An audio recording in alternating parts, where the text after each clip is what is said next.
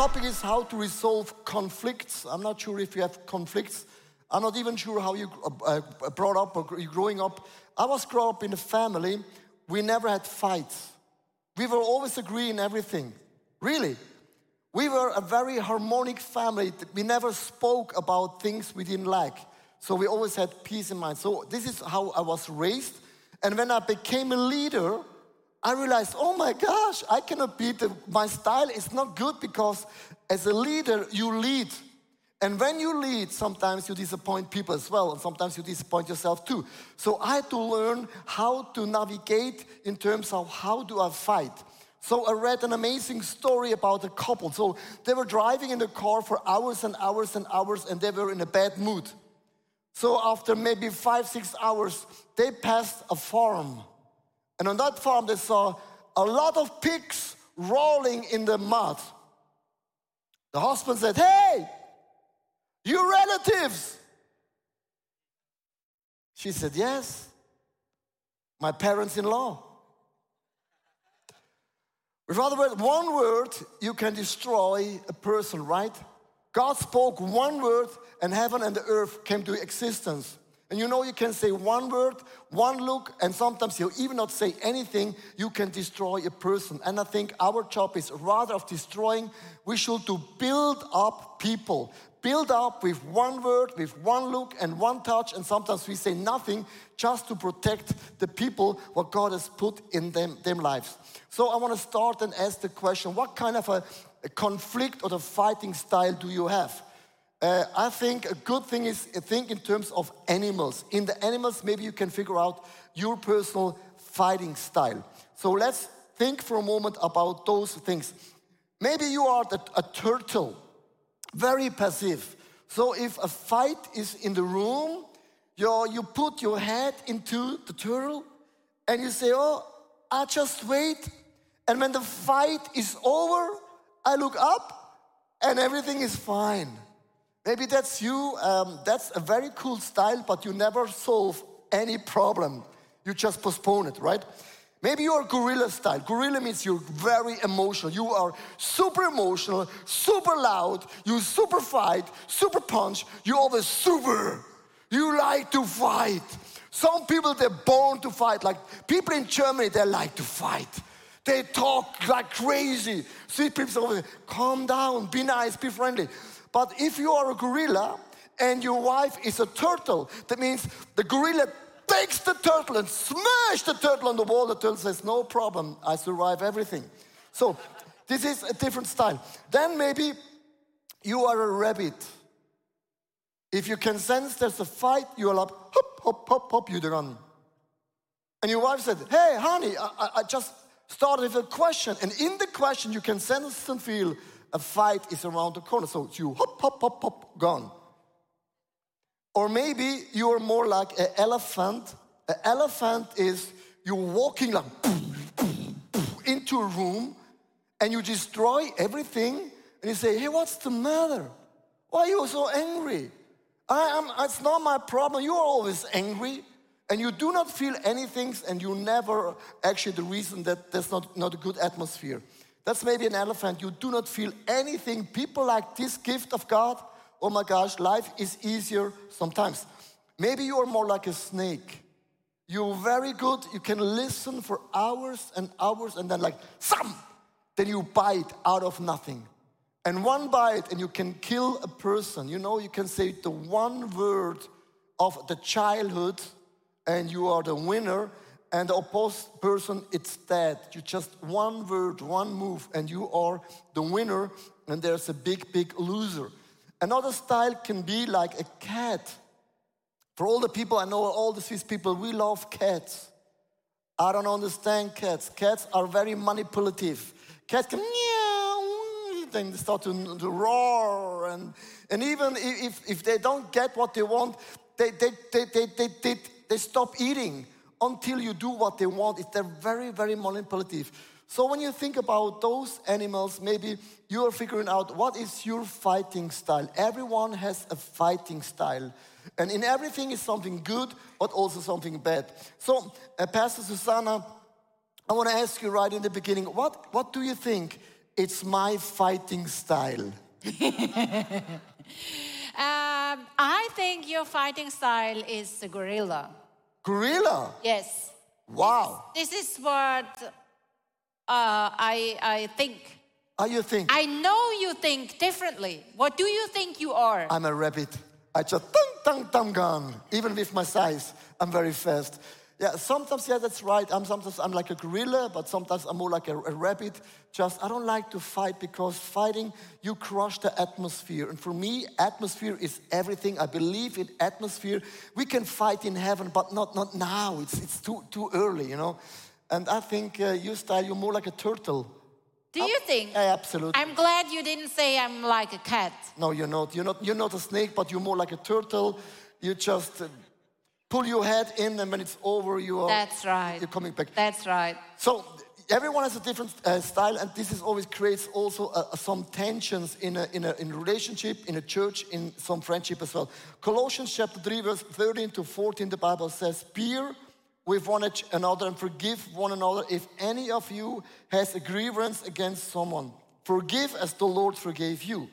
And over all these virtual put love, which binds them all together in a perfect unity. That means it's very important that you understand nothing should separate us, not friends, not family, not marriages. So we have to keep it together. And is a very, very simple illustration. We call it the relationship triangle. Here is God, and maybe your wife and yourself. If you are single, it can be your best buddy, your best uh, friend. So this is always God, me, and someone else. So often, what happens when you are in a relationship, sometimes the person triggers something in you. Have you ever experienced that? She says something, and you exploding.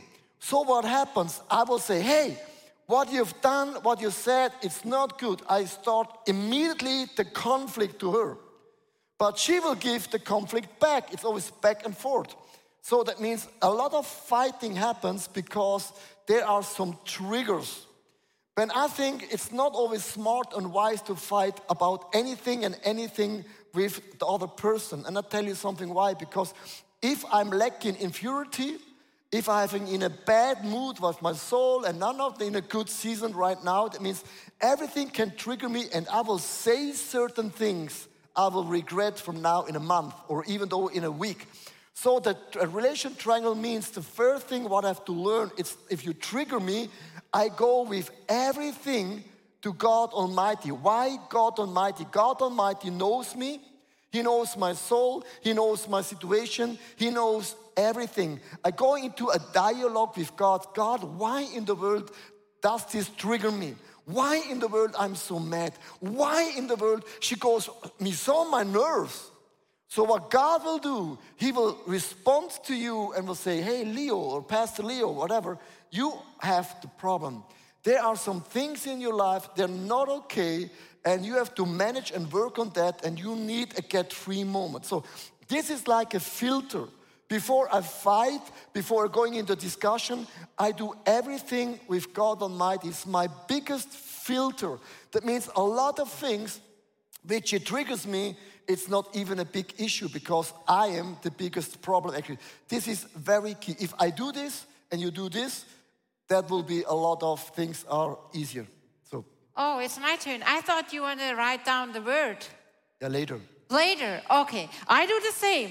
When he triggers me, when something happened between me and maybe my parents or maybe my siblings or relatives or at the job, wherever, then it's wise, as you said, that I don't go directly and don't address it directly, but go to God. Up I go and down he comes with his grace and with his love and with his peace. And I experienced it so many times that up there with God is, I googled the word, it's a purifying plant. Is that the right word? You understand what that means? Yeah, no, like a, Sarah does not. Sarah does not say anything. It's it's let's a say filter. it's a filter. You bring your dirty stuff up there. It's like the water, it's a purifying machine for the water. And God takes it all and He purifies it all and He brings it down, the, the purified stuff, and it helps me to see for example, in a different way, in a new way, like never before. So, this is something we need and we can take advantage out of it because it's not just this um, realm, it also includes the God realm. So we are married for more than 30 years. Can you imagine? There's a lot of triggers actually. Uh, to be quite honest, and people say, How can you get along so well after so many years? And this is a very easy formula actually. I have to learn if I do not uh, do, my quiet time every day, I have an hour, an hour, or whatever, then I have not a filter because I have to filter, I have to check my heart, my soul, my spirit. And God talks all the time to me. Say, for example, Pastor Leo, you're not nice at the moment. You, you, you, you're, you're not treating your wife well. It's, it's not her, her fault, it's actually my fault. That's the best coaching. If I do this and my wife is doing this, a lot of problems are solved immediately. And if God is saying, yeah, right, there's something not good in your family, put the finger on, I will take responsibility and I will be the leader. But then I know exactly this is a call from God Almighty. And the way how I deal this is in a total different tone and also in total different level. So this is the, the triangle of relationship. So let's, let's be very practical how to solve a conflict and there are some very very simple steps. Point number one take the first step. It sounds very very easy it sounds very logic. Someone has to take the first step. But the problem is if, if someone makes you mad or you think it's always my wife it's always her she's always not cleaning the kitchen well. We spoke many many times about it. We had, we had a lot of fights about it but still she's doing after many years still the same mistakes again and again and again. Do you know what i'm talking about? So after a while you you are withdraw yourself and you do not say anything anymore. But the conflict is in the room. And if the conflict is in the room and you do not solve the conflict do you know what happens? The devil is like a snake. He snakes in. He sneaks in. And what happens is always creates a distance to my wife. The distance gets bigger from day to day, from month to month, from week to week, actually. And the devil doesn't matter what happens. He wants to sneak in and creates a distance to, to a church, to a pastor, to God, to your wife, to your husband, whatever. So my advice is always, and I speak to myself, don't let the sun go under before you solved any issue and any problems in your life. So people ask me this morning, can I start nine o'clock in the evening a deep conversation? My response is it doesn't matter. It depends how much time do you have. If, if a fight happens to the conversation, don't go to bed until you solved the problem and the challenge. Never go to bed with a fight or a conflict because you get up in the mo- next morning worse than you, you start going to bed actually. So that's my advice to you guys. Sounds easier than it is. And there are some relationships, even in our church, people, they, they have fights, they separated, they split it, but they never sat down and say, hey, let's forgive each other. Let, let, let's, let's let us get free into the hands of God. And in 2 Timothy chapter 1, verse 7, the Bible says, For the Spirit God gave us does not make us timed, but God gave us power, love, and self discipline. Self discipline means I have this gift from God actually. God gave a gift. Self discipline means I do always the first step, and doing the first step is always the harder thing. But your partner and your church and your small group will be happy because you're doing always the first step. Think about God. God did the same thing. God could say, You messed it up, Adam and Eve. It's your problem. I'll wait until you come. God sent His only Son, Jesus Christ. He loved us before He loved Him. He found us before we found Him. God was always did the first step. So let's have the attitude of God Almighty doing always the first step. It doesn't matter what uh, your wife or husband is doing. The point number two let me finish talking and I will listen to you. So, why is important that you are listening actually? So, there's a slogan hurt people will hurt people. If your wife, husband hurt you in the next conflict, you will hurt too. So that means sometimes it's very important that you are quiet for a moment until you find the right words. And I'll tell you why. With one negative word, you can destroy a marriage forever. If you say something out of emotions, or a bad spirit, you cannot say, Oh, I'm so sorry, I was not in a good mood. Switzerland in ice hockey lost against Canada. That's why I'm very sour. It doesn't matter because you said it and it's out. You cannot take it back anymore. Think about God spoke one word and heaven and the earth came to existence. Words are so powerful. You can create and you can destroy, and we are called to build up and not to destroy, actually. So there's another Bible verse, James chapter 1, verse 19. Everyone should be quick to listen. So God is speaking here right now to me. That's my Bible verse for me. Because when my wife starts speaking, I know the result already. I know the solution already. I'm a visionary leader. Sometimes I say, Leo, be quiet. It's not about you, it's about talking. Let her talk, give her room. So, everyone, Leo, should be quick to listen, slow to speak, and slow to become angry. So that's why angry, that's I come back to the triangle. So when you get angry, it's a trigger Bring your issues to God. God, my wife, she makes me so angry. That's the wife. You formed her, you created her, you shaped her. God, I'm not sure what you have done, but your creation, it's a problem for me. So that's a very honest conversation to God Almighty. Have you ever been in a situation, whatever you say or whatever you do, it's wrong? So I found a very amusing a video clip at the last week there's a guy, it, it does everything right, but still, it's totally wrong. Hier, Schatz, Blumen für dich. Schatz, Ja? du hast mir gerade nur Blumen gekauft, weil ich dir gesagt habe, dass ich Blumen haben möchte. Aber ich möchte nicht, dass du mir Blumen kaufst, wenn ich dir gesagt habe, dass ich Blumen haben möchte. Weil dann will ich die nicht, weil ich dann weiß, dass du mir Blumen gekauft hast, weil ich dir gesagt habe, dass ich Blumen haben möchte. Verstehst du das? Nee? Am besten, wenn ich dir einmal sage, dass ich Blumen haben möchte, wartest du ein paar Wochen und dann kaufst du mir Blumen, damit ich nicht mehr weiß, dass ich dir das gesagt habe, dass ich Blumen haben möchte. Verstehst du es jetzt? Wird sie jetzt die Blumen, ja oder nein? Ja.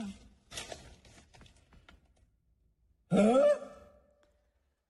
I- Isn't it funny if you look a couple with a, such a conversation? Because I really can understand her, but when I watch it, I can also understand him.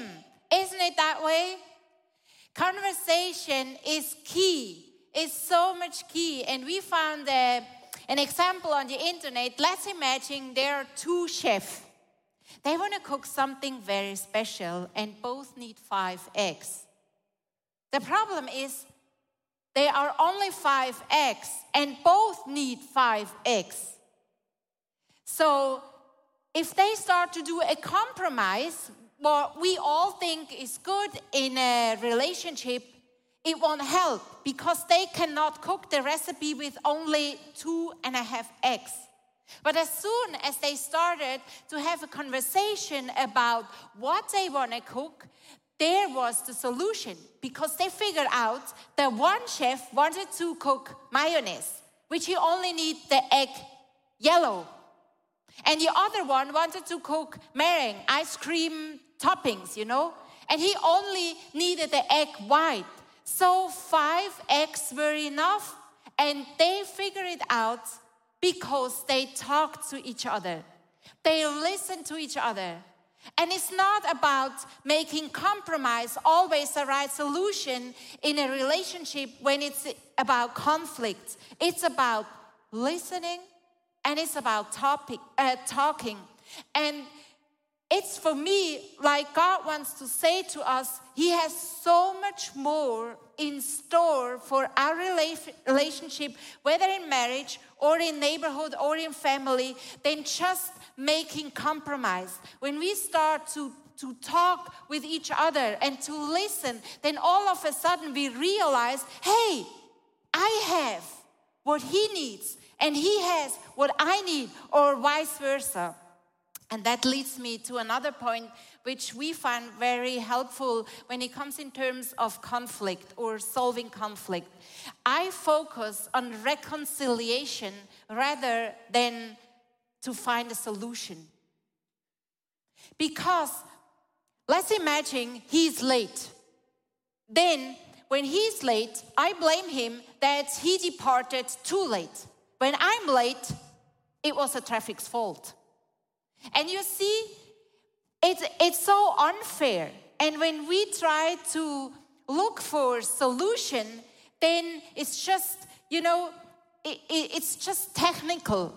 But I really believe, and God put it on my heart to tell me that relationship is much more than just solving problems, than just make it the right way, than just make it work for everyone. But it's intimacy, it's filled with love, and it's made re- reconciliation gives space for forgiveness, gives space for understanding, and give space for a new beginning. And that's where this triangle comes in again. Because reconciliation, I give space for God to give me a new perspective, a new way I look at my husband and the way he acts because I cannot understand it. But when I go to God first, then I receive a new perspective. And this is so much more than just compromise than just finding a solution. Reconciliation has so much more space, and this is what God has in store for each and every one. And we are made for relationship, not only in, in a marriage, but also in our neighborhood, at work, wherever. And we go for reconciliation. We make room. We make room, as we sang before, room for God, that He can all of a sudden show me how He sees my coworker who triggers me all the time. And this is this is so powerful. And He's the God of love. And He poured out love in my heart. So I have always more than enough. Good, come on. So thank you so much. That's actually the, the slogan win win. I win, she wins. We have to win all the time. There's no, if you are a winner and the other person is losing, that's never good in a relationship. Both have to be winners. The next point is I renounce sameness. This is very, very important. If you have like two, two circles, uh, two different parties coming together, there's always an overlapping. And overlapping is, is the overlapping gets bigger, that means you have more in common. But if you are, you figure it out this very, very soon. After a while, you figure out, oh my gosh, my partner is so different. More different than I thought in the beginning. So we, I remember we did a marriage test uh, before we married, and we had 80% agreement. 80%. We felt we are the same. So, but after a while, I felt she was cheating the test, or I was cheating the test. But after a while, we figured out, mm, mm, mm, forget the 80%, it's maybe, maybe 20 or 30%. So that means you are living with a very high frustration potential. Here's the point there's a big frustration point, actually. The same thing like when I'm leading a church. So people thinking I'm the senior pastor of this church, everything in ICF goes uh, uh, according my plans, my desires, and my dreams. No, it's never happened because church is a team. A lot of different people bring in their flavors, their ideas, uh, their strengths, but also their weaknesses. In the end of the day, church is always a gathering of a lot of people and ideas. It's never just one person. It means a lot of things going on in the church. I'm very frustrated, to be quite honest. Not, if you are frustrated, we're in the same team. Yeah, let's talk. I'm also frustrated. I tell you wh- about who I'm frustrated. The same thing is like in a marriage. So I had to learn, and is a very important learning lesson. You have to embrace the differences. We are not the same. And the Bible says in Proverbs chapter 13, verse 10 wherever there is strife, there is pride, but wisdom is found in those who take advice. And here is my advice, and I, I will say, I bring you like a nugget, which I should have, have been heard much, much, much earlier. What you can do in a relationship, in a church, whatever, it's a statement of renunciation. A statement of renunciation. That means you make a clear declaration for you. And the point number one in that statement is you can be different, even different from what I would like. So you can feel it. This is especially true, and then and then you write down. So I want to be really practical. Is okay? So my wife, she has a total different clothes style than I prefer. So yesterday, our son he get the, the bachelor degree. She was dressed, I don't know, maybe more than an hour. So she asked me, "Do you like my dress?" I said, "Honey, the way how you dressed, you're dressing always for yourself. This is what you have done the last 30 years." She said, Do you don't like it? Said, Why in the world do you ask me this question? You know exactly. I don't like your clothes style. Can I be honest? Yeah, it's not my style. She, I asked her, I don't have a problem, but don't ask me. Just be quiet and just do whatever you want, but don't ask me. So I made a decision many years ago. I let you go. Just wear what you want, as long as it's okay for the church. Um, we are not. We are not. We are not in the agreement. Do you know what I'm talking about? It's very practical. I can be. There's a lot of areas I I would love to change her, but I cannot do this. So I let her go, Pastor Sana. So I want to be give you also an opportunity. Uh, We, we agree to not to be disagreed, aren't we? so sh- share the story this morning about his T-shirt. Yeah, he seems quite frustrated, but he wear this morning he took out um, a garment. Is it a garment? I don't know. Yeah. A shirt. It, it's. I said no, not for today. You cannot wear it today. You can wear it when we are in Hawaii in a vacation, but not at church.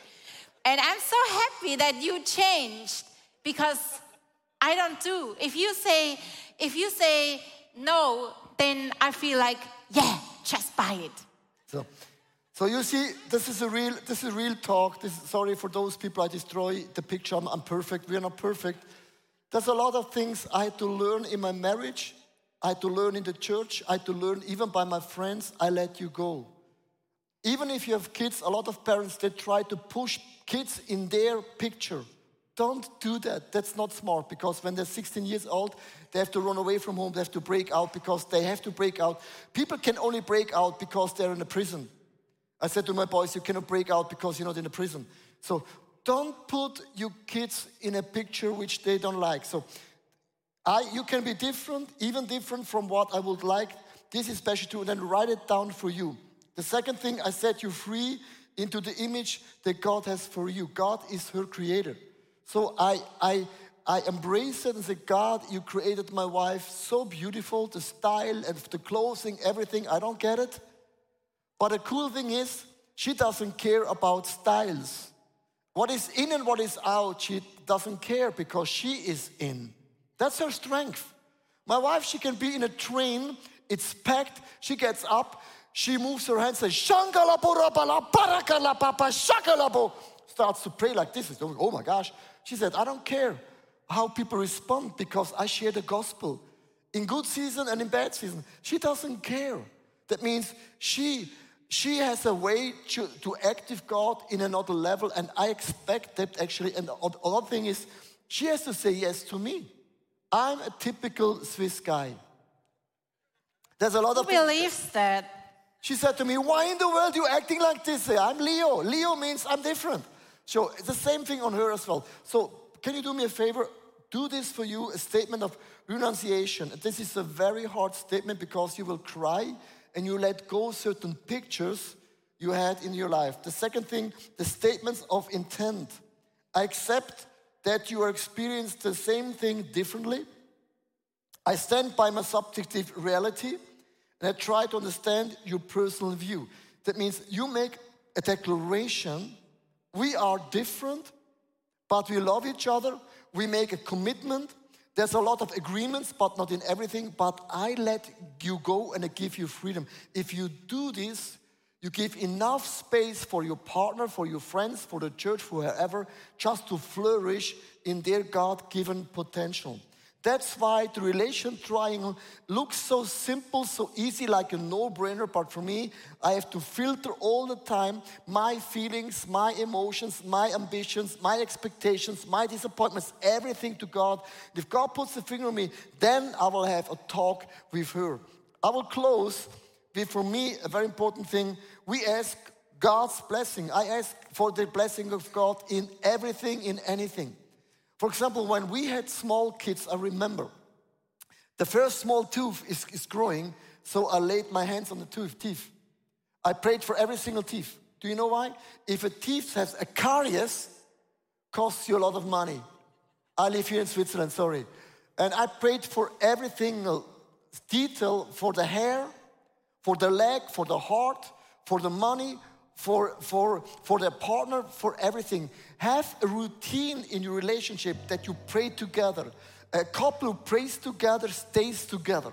And the devil hates if you pray together, there is anointing, there is a power. If you're in an agreement, nothing can stop you. And there's a lot of big fights. We fight and we discuss for hours, we do a lot of things. But why do we not pray more often together? Because the devil knows if you pray together, you can change so many things. In James chapter 4, verse 2 to 2 to 3, I want to close with this Bible verse. You covered by, you cannot get what you want so you quarrel and fight. You do not have because you do not ask God. And I don't like this Bible verse. I do not, I don't want to be that guy. I want to be the guy, God, I ask you for everything. God, it's me. Hello. You remember Leo? I ask you every single moment. Please have this attitude. Ask God for everything. Don't think I cannot ask God, it's too big or too, it's impossible. No, ask Him for anything.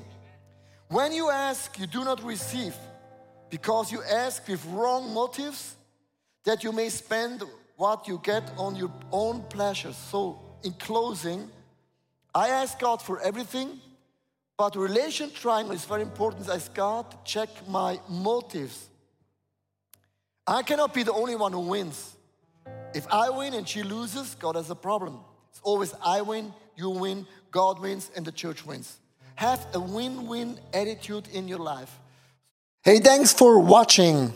Hey, our passion for people is that we see them grow in their relationship with Jesus, live fearlessly, and influence their people and the surrounding in a positive way. And if you would like to be part of that vision, we thank you so much for your financial support because that would make it possible. I hope that this message spoke to you really. And if you don't have subscribed to our channel, please do this. And it's always a big blessing. Maybe you know some people in your neighborhood or in your friendship, say that podcast could be a very, very cool thing. Just share the link because it's pretty, pretty easy. And I'm looking forward to see you again. Tune in and God bless you and see you soon. Bye bye.